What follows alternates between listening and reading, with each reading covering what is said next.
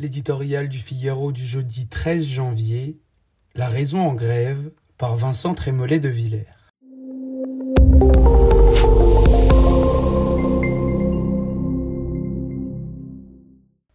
Il faut qu'une porte soit ouverte ou fermée. Alfred de Musset n'est pas au gouvernement, il n'est pas membre du conseil scientifique.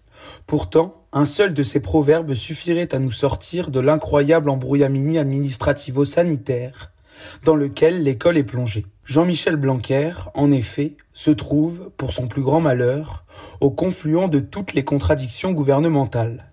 La première concerne la spécificité Omicron. Plus contagieux, moins dangereux, le choix est fait, à l'école, de laisser circuler le virus. Sage décision. Pourtant, dans le même temps, Olivier Véran, devant l'Assemblée et le Sénat, brandit des centaines de milliers de cas, comme si la France était au bord de la rupture. Alerte au rouge au Parlement. Feu vert à l'école primaire.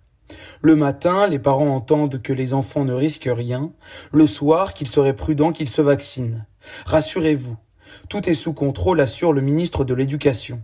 C'est un tsunami intergalactique, répond le ministre de la Santé. Knock, lui-même, en a la migraine.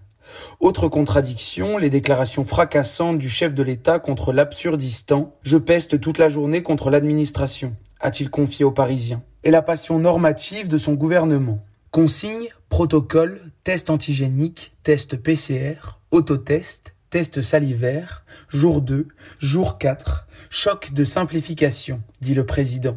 Nouvelle attestation reprend Hilar, le Premier ministre.